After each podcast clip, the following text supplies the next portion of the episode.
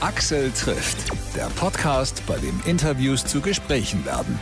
Vielen Dank, dass ihr dabei seid. Ich bin Axel Metz, freue mich, dass ihr zuhört bei einer neuen Folge von unserem wöchentlichen Podcast. Und diesmal freue ich mich auf einen Gast, der gerade richtig viel am Kochen hat, auf den Musiker Sascha. Viel Spaß beim Hören. Freue mich, mit dir sprechen zu können. Es gibt ja wahnsinnig viel zu erzählen bei dir. Du hast ja so viel zu tun. Und jetzt passiert gerade so und so viel, äh, ganz, ganz viel. Jetzt kommt am Freitag erstmal eine neue Single an den Start, ne? Ja, das stimmt. Irre. Es ist schon so lange her. Ich, äh, ich äh, bin noch ganz, ich bin schon ganz aufgeregt, weil es so lange her ist, dass ich eine neue Single draußen habe. Und ähm, das ist schon äh, ziemlich aufregend. Nine Lives heißt, heißt sie. Und ich ich finde, das ist sehr schön geworden. Ich, ich habe ja auch ein Album äh, in der, also es ist quasi, das Album ist fertig, aber es kommt erst im September raus und das ist jetzt die erste Single und ähm, in dem Album habe ich sehr lange, sehr lange gearbeitet und so und äh, das ist natürlich immer, wenn man wenn man sehr lange an etwas arbeitet, dann will man auch, dass jetzt endlich passiert und so. Und dann hat natürlich wegen allem Möglichen, äh, wissen wir ja, was in den letzten Jahren los war, gab es immer wieder Verzögerungen in verschiedensten Bereichen. Und dann ist das Album leider so ein bisschen äh, bisschen hinten angestanden und dann ähm, habe ich äh, irgendwann gesagt, so jetzt äh, jetzt packe ich es mal richtig an und dann habe ich letztes Jahr eine Show gespielt, meine meine Show, meine Geburtstagsshow, quasi die Revue zu meinem Leben und äh, da sind dann noch ein paar Lieder aufgetaucht, die musste ich dann auch noch unbedingt auf das Album machen, weil es ja so ein bisschen das Album zur Show ist und dabei äh, es sind dann auch neue Songs entstanden, wie zum Beispiel Lighthouse, ein Song, den ich für meinen Sohn geschrieben habe und eben auch Nine Lives, der Song, der jetzt rauskommt. Hm. Soundmäßig ist es ganz großes Kino. Du hast dich ja voll Las Vegas-mäßig entwickelt für das Album. Du hast ja schon immer so eine Ader dafür gehabt, ne? Ja, die Idee ist, ist ähm, also ist nicht neu, aber ich konnte sie jetzt erst in die Tat umsetzen. Eben durch die, die Arbeit an der Show, äh, die, ich, die ich letztes Jahr gespielt habe, die jetzt im Dezember auch wieder passiert. Ähm, das ist ja so eine Revue, äh, ich, also so One-Man-Show meets Revue, Tänzerin, Tänzer, große Band und äh, Showtreppe und so. Und da erzähle ich so ein bisschen äh, aus meinem Leben und belege das anhand von Musik. Und das sind eigentlich so ganz viele, ganz viele äh, Songs, die ich da spiele, die kommen dann auch auf dem Album vor. Und da, deshalb habe ich gedacht, das, das muss alles zusammenpassen. Und jetzt ist der Zeitpunkt gekommen, wo ich endlich meine Idee der, der, der großen... Las Vegas ist für mich ja nicht nur Swing, sondern Las Vegas ist auch äh, Elvis ist auch Las Vegas. Äh, äh, ähm, Barbara Streisand, finde ich, ist Las Vegas. Äh, Celine Dion ist Las Vegas. Und Robbie Williams ist auch Las Vegas. Also ich finde so, äh, Tom Jones ist Las Vegas, den habe ich da mal gesehen. Und ich finde, das sind für mich so diese großen Show-Acts, natürlich auch Frank Sinatra und Dean Martin und so. Und das ist für mich alles irgendwie Las Vegas. Und das habe ich versucht auf diesem Album so ein bisschen mit meinen Songs, mit Cover-Songs und auch mit neuen Songs äh, zu, ähm, ja, so ein bisschen wieder aufleben zu lassen. Hm. Und dazu hast du ja auch so sozusagen Big Band Sound mit reingepackt, großes Orchester, Background ordentlich aufgestellt im Gesang. Wie ist das, wenn man mal so so richtig so wie sagt man das, wenn man das mal so, so richtig ganz groß aufziehen kann? Wie, wie fühlt sich das an gegenüber einer normalen Popaufnahme? Ja, ich habe ja schon immer gerne, ähm, ich, das ist eigentlich, was ich gemacht habe, ist relativ unmodern. Ich habe halt echt mit, mit echten Musikern und äh, Sängerinnen und Sängern und, und, und äh, Bläsern und Streichern aufgenommen. Und äh, das äh, ist heutzutage gar nicht mehr so, das macht man nicht mehr so oft, leider. Und ich habe gedacht, ich mache das jetzt einfach mal wieder. Ich habe das aber schon immer gerne gemacht. Ich bin auch früher bei Alben gerne mit einer ganzen Band ins Studio und haben dann da wochenlang irgendwie rumgedoktert am, am, am Sound und so. Aber ähm, eigentlich sitzt man heute sehr viel am Rechner und äh, kann auch ganz viel daraus holen und so bei modernen Produktionen gibt es, glaube ich, äh, also bei vielen zumindest gibt selten noch äh, äh, irgendwie eine ganze Band, die das spielt oder so. Aber ich, ich hatte da Bock drauf. Ich hatte da, ich, ich finde, das ist dieser Sound, das muss sein. Man muss die Instrumente hören und und erkennen. Aber wir haben es halt trotzdem, auch wenn es Retro ist versucht, äh, trotzdem in die heu heutige Zeit zu holen. Also es ist ja nicht, dass wir jetzt klassisch in einem Raum, so wie Elvis oder Frank Sinatra das früher gemacht haben und mit, mit 40 Mann Orchester dann da saßen und dann live eine Platte äh, aufgenommen haben. Äh, ganz sowas nicht und wir haben das Ganze noch auch bearbeitet, versucht so modern, äh, ähm, in, also in die heutige Zeit zu holen und ähm, das ist uns hoffentlich geglückt. Hm. Deine äh, Single Nine Lives, mir fällt gerade so ganz spontan, eine Katze hat neun Leben, ne? ja, in Deutschland sieben, in Amerika neun. So rum war's, genau. Da, da, da, ja, ja, genau, da unterscheiden sich die, äh, die, die, äh, die Anzahl unterscheidet sich da der Leben, aber ähm, in Amerika ist tatsächlich heißt es Cat has nine lives, in Deutschland ist es sieben Leben. Und ähm, ja, das äh, habe ich mir einfach mal genommen. Ich finde, ich fand ein, ein, eigentlich nur, dass Nine Lives ein bisschen besser klingt als Seven Lives in, in, in dem Kontext. Hm. Ist das auch die Botschaft deines Songs dort, äh, dass man mit neun Leben, also ich, ich sag mal so, wir Menschen haben ja nur eins, nicht wie die Katzen. Was ist die Botschaft für den Song? Die Botschaft für den Song ist, äh, dass man sein Leben äh, leben sollte, als hätte man neun. Also dass man mal ab und zu mal auch auf Risiko gehen kann und so. Und damit meine ich gar nicht äh, ähm, wirklich keine großen Sprünge machen. Also das meine ich wörtlich gesagt. Ich, ich meine damit nicht mit dem Rückwärtssalto vom Eiffelturm zu springen oder so. Das meine ich nicht mit mit Risiken eingehen, sondern so kleine Risiken. Also ich denke daran zum Beispiel, dass meine Frau und ich, als wir uns kennengelernt haben, äh, waren wir ver verknallt. Wir waren sofort verliebt und es hat aber ewig gedauert, bis wir uns endlich das das eingestehen konnten und so. Und das habe ich mir so ein bisschen als Beispiel genommen, denn ab da habe ich mir dann vorgenommen, nicht mehr so nicht mehr so ängstlich zu sein und einfach mal ein bisschen, bisschen mehr Gas zu geben, mehr auf mein Bauchgefühl zu hören und so. Und das in, in so kleinen Entscheidungen des Lebens einfach mal zu sagen, ja, lass mal fünf gerade sein und so. Das, das soll der Song ausdrücken. Lebensfreude, Lebensbejahung, einfach mal auch nicht immer über alles so viel nachdenken, über jede Entscheidung, sondern einfach mal so ein bisschen auch einfach machen. So ein bisschen spontan sein, ein bisschen einfach nur Freude haben und nicht, einfach nicht so viel nachdenken eine sehr gute Botschaft in unserer Zeit, die voll ist von Ängsten und zu viel über irgendetwas nachdenken, finde ich sehr, sehr gut. Was mich ja jetzt letztens sehr beeindruckt hat, ist, ich habe in der Presse dich gesehen mit einer sensationellen Beachfigur. Ja, ist alles eine Haltungsfrage, ne? Man muss sich da vernünftig gerade gerade hinstellen. Dann klappt das auch mit der Ach, Beachfigur, genau. Ähm, ja, ich habe ich, ich hab irgendwann äh, gemerkt, also ich, ich hatte immer so Phasen, ich, Corona war jetzt für ein, einige war das so ein Ansporn, ich mache mich jetzt, ich werde jetzt super und fahre jetzt Fahrrad und mache mich super fit und so. Und ich gehöre zu denen, bei denen das eher das Gegenteil ausgelöst hat. Und ähm, dann habe ich mich für letztes Jahr für meine Tour so richtig fit gemacht und so und bin dann aber, wir haben so einen kleinen Rückfall gekriegt, so in, in, in, in Faulheitsrückfall, weil ich gedacht habe, hey, Tour bestanden, so jetzt kann ich, und dann kam der Winter, dann ist natürlich immer Weihnachten, dann Silvester und bla bla bla und so, dann ist man irgendwann im neuen Jahr und denkt so, ach komm, ey, das kann doch jetzt nicht sein und äh, habe halt einfach wieder mit Sport angefangen. Also Sport angefangen, bisschen Ernährung, bisschen Zucker weglassen, nicht so viel Kohlenhydrate und dann äh, geht das so ein bisschen bisschen von alleine, wenn man sich nicht so unter Druck setzt. Also ich habe überhaupt keine, ich, wenn ich auch mal wieder ein bisschen mehr, ein bisschen weniger, das, da mache ich, setze ich mich gar nicht unter Druck, aber ich habe so ein Ziel. Ich habe jetzt ges gesagt, ich will nicht mehr so jetzt in drei Monaten so und so viel wiegen oder so und so viel Kilo abnehmen, sondern ich will in einem Jahr meine Ernährung vernünftig im Griff haben, vernünftige Bewegungsplan und so und dann äh, Sportplan und so und dann kann das einfach so weitergehen. Ich will ja vor allen Dingen nicht, ich, mir, mir geht es gar nicht so sehr um um, um den Look, sondern mir geht's eher ums Gesundsein.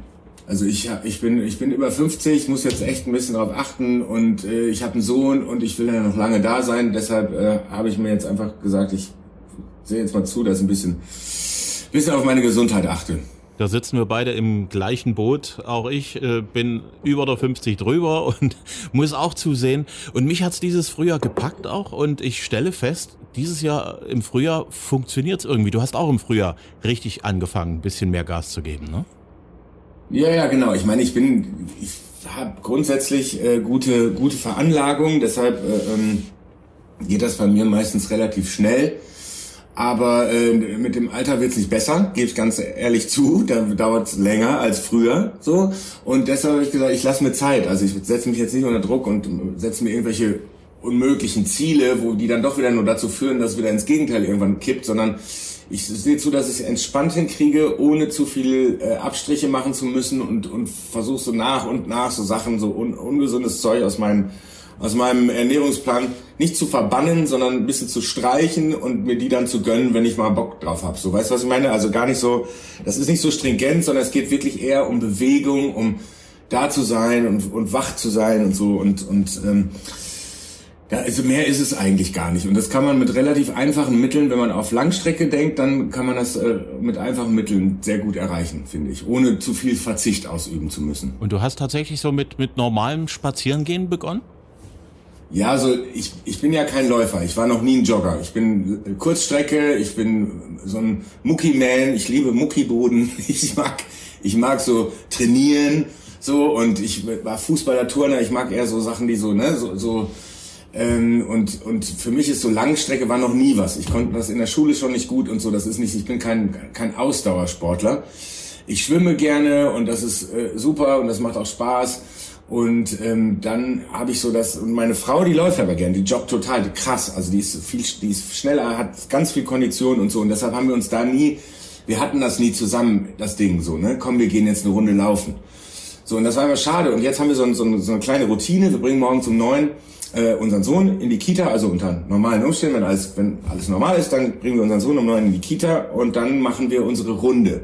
Das ist immer so eine Stunde bis anderthalb, die wir dann walken. Also schnelles, schnelles Gehen. Das haben wir so ein bisschen aus Amerika, so ein Trend. Irgendwie, die gehen da alle hiken, weil Joggen für manche Menschen auch ungesund ist und so.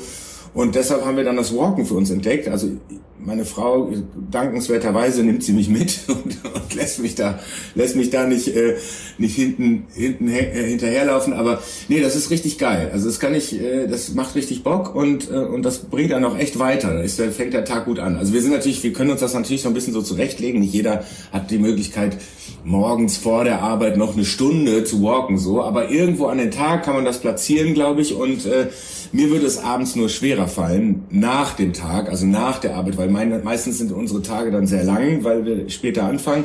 Und da würde es gar nicht mehr, wenn wir früher anfangen würden, ach, ich weiß auch nicht, ob ich abends dann noch Bock hätte. Aber man kann sich das wirklich so, glaube ich, zurechtlegen und ich kann es nur jedem empfehlen. Das macht total Bock. Hm. Da bist du ja praktisch in der Form deines Lebens, wenn du auch mit deinem Album auf Tour gehst. Das wird ja dann so Ende des Jahres dann stattfinden, wenn du dann äh, This Is My Time, die Show sozusagen den nächsten Teil bringst. Ähm, ich habe mal die Tourdaten angeguckt. Du bist leider außer in Erfurt nicht groß im Osten unterwegs, also Dresden, Chemnitz, Leipzig fehlen noch. Gibt es da Pläne, das im nächsten Jahr zu machen? Das ist ja schon die äh, quasi der die die Nachfolgetour. Ähm, deshalb wir machen noch gar wir haben noch gar keine Pläne fürs fürs nächste Jahr gemacht. Die ähm, das Problem ist ja in dieser Zeit, äh, das will ich jetzt gar nicht zum Problem machen, sondern ich bin ja froh, dass wir, dass wir spielen können, aber dass die Tour überhaupt erst im Dezember ist, ist ja auch ganz vielen Nachholterminen noch von Corona geschuldet und bla. Und da müssen wir uns irgendwie dann hinten anstellen, weil die anderen ihre Touren vorher geplant haben und so. Und da haben wir nicht alle Venues bekommen, die wir gerne gehabt hätten. Und, und äh, mussten wir uns äh, leider äh, von, von ein paar Gedanken, auch eben noch mehr Termine im Osten zu spielen, verabschieden. Das war einfach aus äh, äh, terminlichen Gründen nicht möglich, weil dann so Sachen schon besetzt sind oder wie auch immer. Das äh, war, war nicht so ganz einfach in den letzten Jahren äh, zu planen vernünftig. Aber ähm, ich weiß nicht, wenn das gut läuft, dann gibt's vielleicht auch im nächsten, nächsten Jahr noch, noch eine Tour. Also das ist so ein, für mich ja so ein Konzept, das fängt ja jetzt an als Show über mein Leben. Aber das ist ein Konzept, was, äh, was natürlich auch darüber hinaus wunderbar funktionieren kann. Also mit, mit, mit verschiedenen Themen. Es muss ja nicht immer um mein Leben gehen. Das wird ja auch irgendwann langweilig. Aber ich kann mir schon vorstellen, diese Show auch ein bisschen auszubauen auf andere Themen, auf Sachen, die uns interessieren oder andere äh, verschiedene äh, äh, Thematiken da reinzubringen. Mal, mal vielleicht ein bisschen mehr den Swing-Abend machen und mal auf der anderen Seite mehr den äh, I don't know, ich weiß noch nicht. Ich bin noch nicht ganz sicher, aber man merkt das. aber ich, äh, ich habe mich schon damit auseinandergesetzt, wohin das noch alles führen kann. Insofern ähm, kann man, darf man gespannt bleiben. Ja, an dieser Stelle fällt mir gerade ein, es ist irgendwie ein bisschen schade, dass Deutschland nicht so ein richtiges Las Vegas hat als Stadt. Absolut, wenn wir in Las Vegas hätten, also ich glaube, Hamburg kommt dem noch am nächsten, aber äh, auch hier hatten, das hatten wir mal überlegt, ob wir nicht, ähm, wir wollten ja die Show eigentlich viel länger im Vorfeld ähm, ja, üben wäre zu viel gesagt, aber ausarbeiten in live, also in echt. Wir hatten eigentlich überlegt, im, im Schmidt-Tivoli in, in Hamburg zu starten und da mehrere Shows zu machen und vielleicht sogar so eine Art, ja, äh, so weiß ich nicht, so, so feste Termine, wo man dann hinkommen kann. Also so wie in Las Vegas halt, ne? dass man sagt so, okay, in den sechs Wochen, da spielt der Robbie Williams äh, äh, jeden Abend im Caesars Palace und äh, so äh, stelle ich mir das eigentlich, also habe ich es mir im Kopf, habe ich mir diese Show natürlich so zurechtgemünzt. Wohl wissend, dass es in Deutschland kein Las Vegas gibt, aber ich habe äh, ich habe den Gedanken von Las Vegas versucht da reinzubringen und äh, ja, wer weiß, also ich ich könnte mir tatsächlich vorstellen, dass sowas auch mal als ja für eine Zeit, für einen Zeitraum auch in einer Stadt zu machen. Ich könnte mir das auch total, so total toll vorstellen dass es dort eine schöne große Bühne gibt, wo man so eine schöne Konzerthalle, nicht irgend so die, diese Mehrzweckhallen, die sind ja gut und schön und praktisch, aber äh, Las Vegas hat ja da schon noch mal ein bisschen, bisschen mehr zu bieten, ne, was das angeht. Ja, da sind dann, was ich so toll, es gibt ja so in Las Vegas habe ich mal Tom Jones gesehen und der hat dann in, einer, in einem, einem relativ kleinen Saal mit einer sehr großen Bühne gespielt und da haben auch nicht so viele Leute reingepasst, ähm, wie man sich das vielleicht vorgestellt hätte, aber der hat halt dann jeden Abend gespielt oder sechs Abende die Woche oder so. Und äh, dann ist das auch immer nur eine Stunde, so eine Stunde plus, was ich super finde. Also ich bin auch nicht, ich bin gar nicht so ein Typ, ich, nicht, dass meine Aufmerksamkeitsspanne nicht hoch genug wäre, aber ich bin so nach 90 Minuten bin ich als Zuschauer dann auch bedient. Da sage ich dann so, hey, alles cool. Alles, was dann länger ist, ist so ein bisschen anstrengend, finde ich. Und deshalb ähm, finde ich dieses Las Vegas-Prinzip eigentlich ganz geil. Und dann sitzen da an so Tischen in so in so halbrunden, ja, so so äh, so. Jeder hat so seine eigene Parzelle und so. Und da ist ein Tischchen, eine Lampe drauf und dann gibt's auch was zu trinken. Da kann man sich was zu trinken bestellen. Und das finde ich halt die geile Atmosphäre. Da sitzt man dann da, hat Drinks und so und und lässt sich gut unterhalten. Und das ist so ein bisschen so meine Traumvorstellung von, von, von dieser Show. Das halten wir mal so fest und rufen es nach Deutschland hinaus. Äh, wir brauchen sowas ähnliches auch hier bei uns im Land. genau. Take good care of my baby. Wie ist es zu dem Song gekommen und wie hast du damals beschlossen, so Sascha, jetzt geht, jetzt macht Sascha erstmal Pause und jetzt geht Dick Brave los und äh, macht schön Retro Rock'n'Roll? Ja, also ich habe das nicht ehrlich gesagt nicht selber. Also ich habe das natürlich zu irgendeinem Zeitpunkt dann beschlossen, aber ich habe es nicht wirklich beschlossen. Es war so ein bisschen aus aus einer aus einer Notsituation herausgeboren. Ich habe ähm, so Ende war es 2002 habe ich so ähm, gemerkt, dass die vier Jahre davor oder 2003 2002 dass die, dass die ganz schön anstrengend waren, also die ganzen Jahre davor, nicht nur die erfolgreichen Jahre, sondern davor habe ich mich mal sehr bemüht, erfolgreich zu werden. Und dann ist es 98 mir irgendwann gelungen, mit If You Believe dann, äh, mit I'm Still Waiting erst und dann If You Believe äh, dann wirklich sehr erfolgreich zu werden. Und zwar so, dass es mich halt fast umgehauen hat, weil ich dann überall auf der Welt unterwegs war. Ich war kaum noch zu Hause, ich war wirklich auf der ganzen, ich war in Thailand, ich war in Italien, ich war überall in Skandinavien, ich war in Amerika, ich war in, also ich habe wirklich überall Promo gemacht und ähm, da merkte ich dann so, dann irgendwann nebenher noch einfach noch ein paar Alben aufgenommen. Also ich war dann so mit, nach dem dritten Album, da war ich dann, da merkte ich so, okay, äh, hier stimmt was nicht mit mir. Ich habe nicht mehr so richtig Spaß daran, was ich tue. Ähm, ich muss mal ganz kurz auf die Bremse treten. Und da äh, hatte ich, ich würde mal sagen, damals gab es das Wort noch nicht, aber äh, man würde es heute wahrscheinlich als Burnout bezeichnen. Ich, hat, ich war halt sehr erschöpft. und dann habe ich beschlossen, okay, dann habe ich, hab ich gesagt, okay, immer mehr Leute kamen auf mich zu bei Veranstaltungen und sagten, geht's dir gut und so. Und dann merke ich so, nee, mir geht's nicht gut. Ähm, ich muss mir das eingestehen, ich brauche mal eine Pause, um, um mal über alles nachzudenken, ob das alles noch so richtig ist hier und so. Und ähm, dann habe ich die, dieses Jahr, dann habe ich gesagt, 2003 ist eine, mache ich Pause, da mache ich nichts. Und dann hat erstaunlicherweise Plattenfirma und Management gesagt, ja, das ist doch okay, das ist doch gut so, mach das mal. Und da war ich sehr überrascht und ich war äh, verwundert, aber die haben es wahrscheinlich auch gemerkt, wenn sie, wenn wir jetzt noch weitermachen, dann ähm, haben die nicht mehr viel von mir. Und äh, ja, dann habe ich Ende 2002 noch, da habe ich immer das Einzige, was ich noch vor mir hatte, nachdem ich die Entscheidung getroffen habe, war äh, so ein Weihnachtskonzert, was ich immer jedes Jahr gemacht habe, mit, äh, mit wirklich nur 150, 180, 200 Leuten.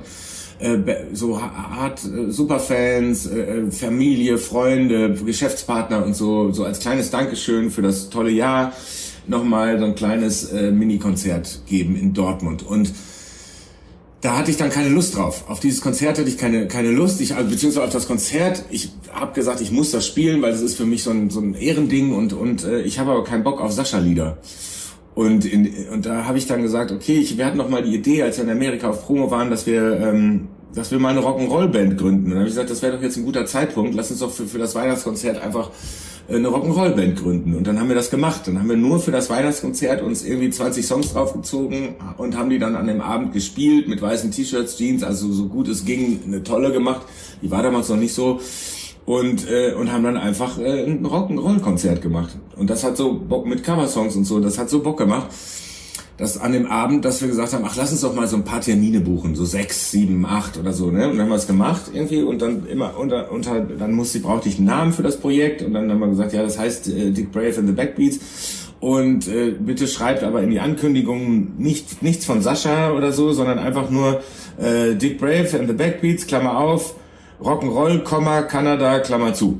So, das waren die Ankündigungen. Damit haben wir die, die so kleinen Miniclubs, ne, 200, 300 Leute, äh, dann ausverkauft. Und während wir diese Tour gespielt haben, so im Sprinter, also da gab es auch nicht groß Tourmanagement, das haben wir alles selber gemacht. Wir sind selber im Sprinter um die, durch die Gegend geheizt, haben selber ich mit ausgeladen, aufgebaut und so abgebaut und so richtig rustikal wieder zurück zu den Wurzeln. Und das war Therapie für mich. Das hat mir gut getan. Und deshalb haben wir dann einfach mal weitergemacht und haben mal geguckt, so, wo das hinführt. Wir hatten gar keine Lust, also ich hatte gar keine Lust, eine Platte zu machen. Ich hatte keine Lust, ein Video zu drehen. Ich wollte einfach nur, dass das so ein, so ein Ding ist, was man so live spielt und sich dann vielleicht Mundpropaganda mal vor 500, 600 Leuten spielen kann und so. Und so ist es dann passiert. So kam es halt von, von, von Tournee zu Tournee, kamen immer mehr Leute. Und dann hat sich das so verselbstständigt. Das ist ein Riesending geworden. Und das fand ich irgendwie, das fand ich cool. Da war ich dann nicht erschöpft. Da hatte ich dann, das hat mich so abgelenkt. Und wie gesagt, das hatte ganz therapeutische Züge, weil ich das äh, so genutzt habe, um, um mich mal wieder ein bisschen zu erden. Und das hat äh, tatsächlich äh, gewirkt. Sehr, sehr coole Geschichte. Du kannst dich bestimmt noch erinnern an deine erste selbst gekaufte Platte? Von wem das war? Ja. Der Song, der dich hm. dazu gebracht hat, die Platte möchte ich gerne haben. Ja, das, das weiß ich. Also ich hatte, meine Eltern hatten relativ äh, kleinen, aber äh, sehr äh, aus, äh, wie soll man das sagen, genreübergreifenden Plattenschrank. So, da waren so Sachen drin von, da habe ich Elvis kennengelernt. Elvis war die erste Platte, die ich selbstständig so mit drei Jahren oder so auf den Plattenteller gelegt habe und äh, und gehört habe, so bewusst so. Ne, das war das war Elvis, aber das war nicht die erste, die ich gekauft habe. Die erste, die ich gekauft habe, meine Eltern war, war Frank Sinatra, Glenn Miller, da war ähm, äh, Reinhard May, Udo Jürgens, das war ABBA, das war so ein gemischter Beatles, war so ein gemischter Plattenschrank, das war echt krass, auch ganz viel Soul-Musik und so. Das war super, das war für meine für meine Grundausbildung total wichtig, weil ich habe äh, von Anfang an gelernt, dass ich nicht in Genres zu denken, sondern einfach Musik zu lieben und äh, was auch immer mir gefallen hat, konnte ich spielen so, ne? Das war das war toll. Aber meine erste Platte, die ich gekauft habe, das war ähm, nachdem ich mit meiner Oma, ich habe sehr viel Zeit bei meiner Oma verbracht, weil meine Mutter alleinerziehend war und ich habe bei meiner Oma viel Zeit verbracht und da durfte ich immer länger aufbleiben und durfte Hitparade gucken. Und da war ich so ungefähr so alt wie mein Sohn jetzt, nämlich so vier, viereinhalb, fünf. Und da war ich bei meiner Oma und habe Hitparade mit ihr geguckt und da war ein Mann, den fand ich cool, das war Mr. Howard Carpendale. Und Howard Carpendale hat dann am Abend nachts, wenn alles schläft, gesungen. Also habe ich mir am nächsten Tag oder am nächsten Montag, weil es war ja immer am Wochenende, habe ich mir dann fünf Mark von meiner Oma geliehen. Damals kostete eine Single, Vinyl-Single, vier Mark, 50, muss man sich mal vorstellen. Und dann bin ich losgezogen und habe für, für die fünf, die musste ich nie zurückzahlen übrigens, die fünf Mark, habe ich mir für fünf Mark, vier Mark 50 äh, Howard Carpendale nachts, wenn alles schläft, gekauft und dann in Dauerschleife bei meiner Oma auf dem Plattenspieler gehört. Was sie mit Sicherheit zuerst gefreut hat und dann irgendwann wahrscheinlich gesagt hat, so, wollen wir jetzt auch mal, vielleicht darf ich auch noch mal eine Platte auflegen, bitte. Gibt's irgendwo einen Moment in deinem Leben, wo für dich klar war, Musik, das möchte ich gerne nicht bloß nebenher machen, aus Spaß? Gibt's da irgendeinen Song, eine Band, die dich dort inspiriert hat zu sagen, ich probiere das auch. Ich will Musiker sein. Mm, es gab so mehrere Sachen, mehrere. Ich habe schon immer, also ich habe das schon immer geliebt. Ich habe schon immer gesungen. Also laut laut meiner meiner Mutter, ich kann mich selbst nicht so richtig dran erinnern. Gab es immer wieder Momente, witzige Momente, wo ich auch so Schlager nachgesungen habe. Es lief ganz viel so alter Schlager bei uns im, im Haus auch im Radio. Und ähm, aber so Sachen so von so Bill Ramsey, Katharina Valente und so der alte ich nenne ihn äh, den alten oder guten Schlager. Und äh, ich habe ähm, da, und ich habe wohl immer gesungen. Ich habe auch so, ganz früh meine eigenen, so mit so zwei Kassettenrekordern, wirklich war in der, in der Mangelung besserer Technik und da man das das damals auch nicht so gab an jeder Ecke, habe ich äh, selber so Aufnahmen gemacht. Ich habe zum Beispiel Bobby McFerrin fand ich toll, ne? So so der äh, mit, mit Don't Worry, Be Happy habe ich gesehen und habe ich selber versucht, so A Cappella-Aufnahmen zu machen mit zwei Kassettenrekordern. Halb also eine Spur auf den Kassettenrekorder ohne Mikro, ne? Das nur mit dem internen Mikro auf den auf die eine Kassette gesungen. Dann habe ich das abgespielt und habe dann die mit die zweite Stimme dazu dann auf die das andere den anderen Kassettenrekorder. Dann habe ich das immer so hin und her. Qualität war natürlich, äh, das klang natürlich super bescheiden, aber äh, ich hatte zumindestens meine eigene A Cappella-Aufnahme irgendwann gemacht und hat man dann auch selber Songs erfunden. Also ich war schon immer eigentlich im Geiste war ich schon immer Musiker. Ich, ich war irgendwann zu, zu dem Zeitpunkt, als ich äh, so 16 war, da war ich da war ich so hin und her gerissen. 16, 17, da, da war ich in der Schauspielgruppe in meiner Schule und da war ich so ein bisschen, da wollte ich Schauspieler werden. Da hatte ich mal kurz den Moment, wo ich Schauspieler werden wollte und dann wollte ich in einer, in einer Schauspiel-Uni äh, mich ein, an, einschreiben und so und das man muss man Aufnahmeprüfung machen und dann habe ich die aber vergurkt und und ähm, habe dann gemerkt, während ich gemerkt habe, ich habe zu viel Respekt davor, ich so habe ich gemerkt, ach klar, du bist ja auch eigentlich Musiker. Du musst jetzt eine Sache vernünftig machen oder durchziehen und so. Und das war dann halt, ich gesagt, okay, ich versuche es jetzt als Musiker und habe das jahrelang ja auch erfolglos äh, geschafft, bis zu dem Zeitpunkt, wo ich irgendwann gesagt habe, so jetzt, ich glaube, jetzt höre ich auf oder ich muss mir was anderes suchen, eine Alternative. Da war ich so Mitte 20, da habe ich alles möglich probiert bis dahin und es hat nichts geklappt und da habe ich dann einen kurzen Moment, so zwei, drei Monate das, der, der, der, Selbstzweifel bekommen, ob das noch was wird. Und dann in dem, als ich dann gesagt habe, ich, ich schreibe mich jetzt an der Uni an und werde Lehrer, in dem Moment kam quasi die Gelegenheit, äh, nochmal anzugreifen, dann, dann über Young Diney dann eben meine eigene Karriere anzu, anzufeuern. Und das hat dann glücklicherweise geklappt schlecht fürs Schulsystem, gut fürs Popgeschäft hier bei uns im Land, dass du doch noch die Kurve gekriegt hast und nicht Lehrer werden musstest. Oh, das hätte keiner gewollt, glaub mir, das hätte keiner gewollt. Ich als das, ich bin so, ich, man denkt immer so, ah, guck mal hier, der, so, das wäre dann so der coole Musiksport Deutschlehrer geworden und so. Ja, das wäre ich wahrscheinlich geworden, aber ich habe ich hab überhaupt keine Geduld, ne? Ich bin ich bin leider Gottes bin ich ganz ganz ungeduldig und ich habe mal versucht Nachhilfe zu geben und musste dann selber eingestehen, nee, das ist äh, das kann ich nicht irgendwie, da bin ich bin ich nicht für geeignet. Du hast die richtige berufliche Entscheidung getroffen. Ich glaube, unsere Zeit ist durch. Ich hätte gerne mit dir noch über euer Kinderbuch und das dazugehörige Album gesprochen, mit einem passenden Song für jedes Kapitel, richtig? Ja, das ist äh, unser, unser Herzensprojekt. Meine Frau und ich haben, haben tatsächlich ein Kinderbuch geschrieben, beziehungsweise meine Frau hat das Kinderbuch geschrieben. Ich habe die dazugehörige Musik gemacht und es gibt äh, zehn Kapitel in dem Buch, Tod und der Mann im Mond, die Reisen. Also es ist so ein bisschen, es ist ein Einschlafbuch, aber auf der anderen Seite auch äh, erlebt Toto mit Mimi seine äh, äh, ähm, sehr viele Abenteuer und die fliegen halt jeden Abend mit der Rakete zum Mond und, und stellen da ihre Fragen, weil mein Sohn hat immer so viele Fragen gestellt in einem bestimmten Alter, macht er heute noch. Das sind diese Warum-Fragen. Warum ist das so? Warum ist das so? Und das kennen alle Eltern. Und äh, meine Frau hat irgendwann äh, war, äh, hat meinen Sohn ins Bett gebracht und dann hat er immer diese Warum-Fragen gestellt. Und irgendwann war sie mit ihrem Latein so ein bisschen am Ende und da musste sich was ausdenken. Hat er gesagt, okay, pass auf, äh, ich glaube, wir fliegen mal zum Mann im Mond mit der Rakete und dann kann er uns das erklären, wie das funktioniert. Und so ist diese Idee entstanden und dann kam sie eines Abends runter und hat die Idee jeden Abend weiterentwickelt und dann kam sie irgendwann runter zu mir. Wir haben da so einen Kreativtisch, wo wir so äh, immer so den nochmal so den Tagrevue passieren lassen oder Ideen spinnen und so und dann kam sie runter und sagte Sascha, ich glaube, ich hab's. Ich glaube, ich hab die Idee für ein Kinderbuch, weil wir haben die ganze Zeit schon überlegt, irgendwas in dieser Richtung zu machen. Und uns ist nicht das, die richtige Idee gekommen. Und äh, dann hatte sie die Idee und ich habe die total abgefeiert und dann hat, hat sich das eine, hat das eine das andere ergeben und jetzt sind wir da das Buch kommt raus, äh, das Liederalbum kommt raus, ein Hörbuch haben wir zusammen eingelesen, ein Hörspiel wird gerade produziert. Also es ist wirklich Wahnsinn, was da gerade, was da gerade abgeht. Aus so einem, aus so einem, ja, so ein Ding, was so, was uns so in den Schoß gefallen ist. Und das ist wirklich irgendwie ganz toll. Du hast also alle Hände voll zu tun und ich glaube, du hast gerade richtig Spaß.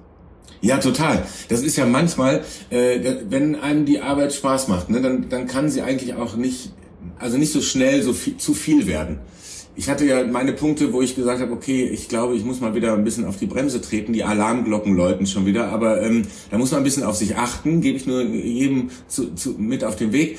Aber wenn einem die Sachen Spaß machen, dann ist man auch mal, dann kann man auch mal äh, ein bisschen, bisschen mehr machen und so, wenn man dann wieder sagt, okay, jetzt äh, mache ich auch mal wieder ein bisschen weniger. Ich glaube, das hält sich dann immer so die Waage. Aber das, was wir gerade tun, macht so unfassbar viel Spaß. Ähm, das, da kann ich gar nicht genug von kriegen. Ich wünsche dir viel Erfolg für alle deine Projekte, die du gerade in der Pipeline hast, beziehungsweise die gerade die Pipeline verlassen. Ich würde mich freuen, wenn wir uns demnächst auch mal in Sachsen über den Weg laufen, wenn es denn doch mal Termine geben sollte, wenn du Promo machst und du bist im Dresdner Raum oder im Raum Leipzig, komme ich gerne vorbei oder lade dich gerne zu uns ins Studio ein. Super gerne, würde ich wirklich gerne machen, habe ich auch sonst immer gemacht, aber ich glaube, das hat sich jetzt so mit diesem ganzen Zooming und bla, da, da ist ja, weiß ja selber, ne? Da, da ist, fällt das leider manchmal hinten rüber. Aber ich, ich liebe es eigentlich, äh, mit, mit den Menschen äh, unter vier oder sechs oder acht Augen zu sprechen. Ich, ich äh, bin eigentlich so ein. Deshalb sehr gerne. Wir, wir schauen mal, ob das klappt. Okay? Absolut, absolut, würde ich mich freuen. Danke dir, vielen Dank für deine Zeit. Axel trifft Sascha. Seine aktuelle Single heißt Nine Lives. Das dazugehörige Album This Is My Time erscheint im September. Das gemeinsame Kinderbuch mit seiner Frau Toto und der Mann im Mond gibt's überall, wo es Bücher gibt. Und alle aktuellen Infos findet ihr auf sascha.de. Wenn es euch gefallen hat, was ihr gehört habt, liked uns gerne auf Facebook, abonniert uns gerne auf Instagram, abonniert uns auch gerne bei eurer Podcast-Plattform eurer Wahl auf Spotify, Amazon, Apple Podcast, Google Podcast, überall, wo es Podcasts gibt. Jede Woche gibt es eine neue Folge, immer kostenlos. Sagt es gerne weiter unter euren Freunden und Bekannten. Ich sage Tschüss, bis zum nächsten Mal.